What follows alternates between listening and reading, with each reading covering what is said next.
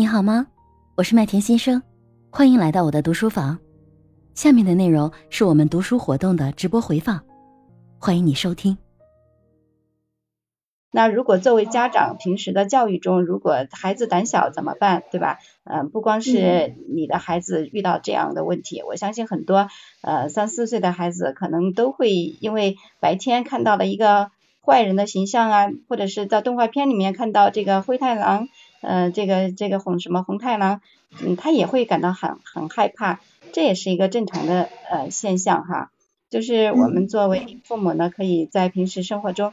呃，引导孩子要把它说出来，不能说他一他一说害怕，你就说这有什么害怕的呀？你看这个这个都是纽扣做的，这是假的，对吧？嗯，你也要让他说啊，这个形象确实是有点吓人，我们怎么样的要顺应他的这个这个情绪哈，嗯，去去跟他多探讨，然后呢，在游戏中，就比如说，我不知道你跟他讲过这个呃小红帽的。呃，故事啊，类似于这样的呃故事，它其实都是有治愈作用的。嗯，其实刚才书里面讲简单的讲过这个艺术治疗还是游戏治疗的一个本质啊，就是你在这个游戏的过程中，你看吧，其实它的结果它还可以是这样的，而不是那样的。你可以作为家长，可以给他。也可以让他画出来，比如说让他你你害怕什么呀？我们一起画出来吧。哎，他的这个眼睛是这样的，我们其实可以把他的眼睛画成一个心形的，对吧？就是类似于这种哈，并不是说一定是这样。呃，然后呢，我们讲到了这个故事治疗，其实呢，现在在孩子的这个治疗中，心理治疗中也是很普遍的，就是给孩子。呃，讲故事，你可以把这个这个鬼妈妈的故事又自己重新编成一个美好的一个呃一个结果，然后再讲给孩子听，或者是可以和孩子一起来编这个故事，看能不能起到一个更好的效果。针对天海一水的这个呢，我刚好想，我最近在看这个水淼姐姐的那本《我手写我心》，水淼姐姐当时你的那个有一个故事就是。让大家去写，老板正在吃花朵。我记得印象很深刻，有几个版本，有玄幻版，有悲剧版，还有励志版。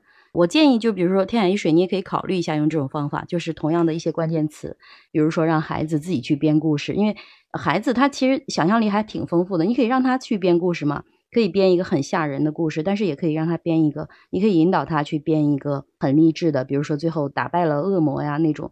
其实这个故事他自己去参与，我相信一定会有帮助啊！我这是借了水淼姐姐的这个故事，或者是水淼姐姐能不能再讲一下？我记得啊，就是同样一个关键词，然后因为用不同的价值观和解读方式去解读，就可以产生三个故事。我觉得这个是一个非常好的案例。嗯，水淼姐姐能不能给我们讲一下？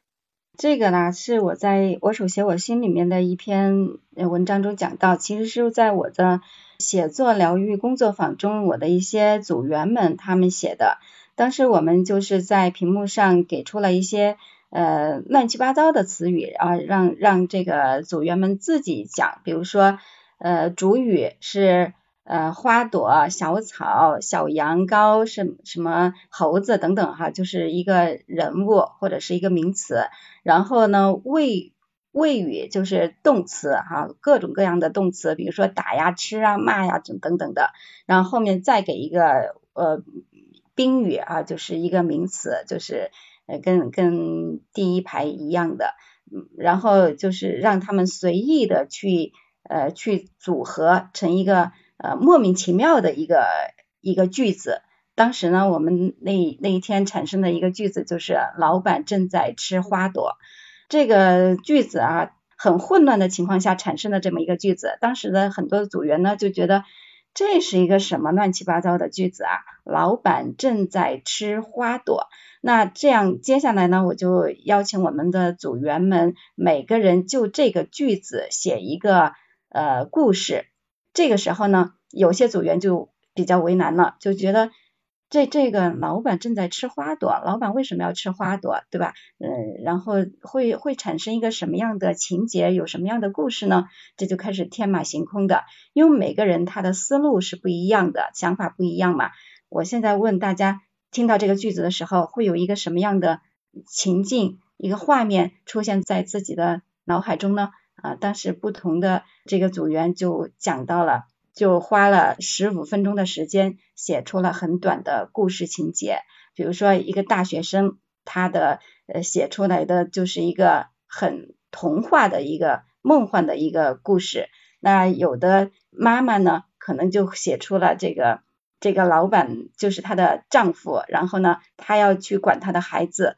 然后呃讲到了她的丈夫因为什么事情去吃了这个花朵，那有的这个作为一个公司的一个员工呢，他又写出了他的一个另外一个版本。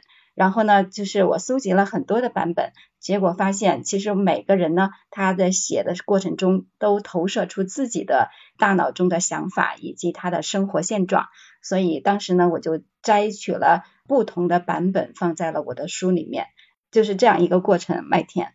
好，谢谢水淼姐姐啊，真的很有意思。